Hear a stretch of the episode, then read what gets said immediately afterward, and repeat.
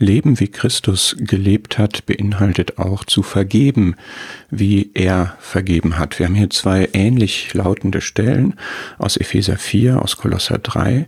Seid zueinander gütig, mitleidig, einander vergebend, wie auch Gott in Christus euch vergeben hat. Hier ist es Gott, der in Christus uns vergibt, das ist der Maßstab.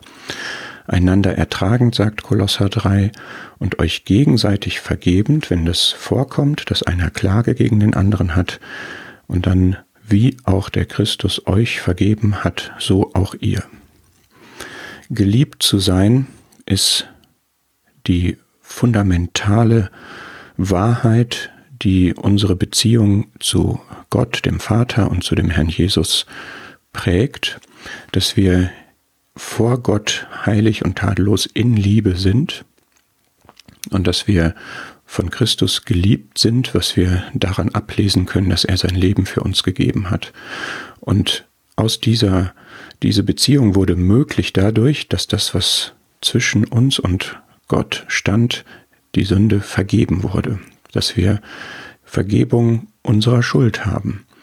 Und das ist insofern eine fundamentale Erfahrung, dass das, was uns von dem heiligen Gott trennte, die Sünde, vergeben ist und dass wir nun in einer Beziehung der Liebe sind.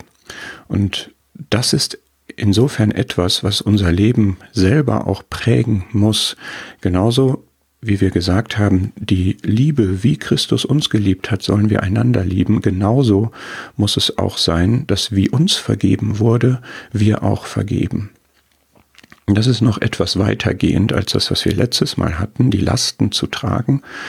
Da geht es mehr um unsere Schwächen, Eigenheiten und wirklich die, die Probleme und Nöte und Sorgen, wo wir einander helfen können.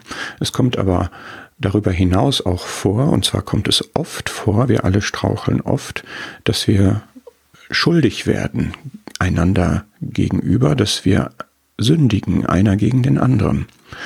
Und an dieser Stelle ist es, sind wir aufgerufen, einander zu vergeben. Die eine Seite ist aufgerufen, ihre Sünde zu bekennen. Das können wir nicht tun wie Christus, weil er sündlos war.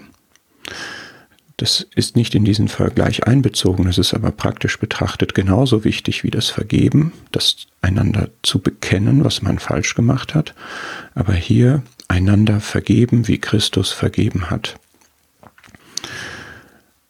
Es ist eingebettet in Züge wie Güte und Mitleid und Ertragen, die alle eine Frucht des Geistes sind. Und auch hier wird das wieder nur möglich, was menschlich fast unmöglich erscheint, wird nur möglich dadurch, dass wir eine neue Schöpfung sind, dass wir das neue Leben haben, dass wir den Christus anziehen können, dass wir den Christus, dass Christus in uns lebt. Wie Christus uns vergeben hat, so auch ihr.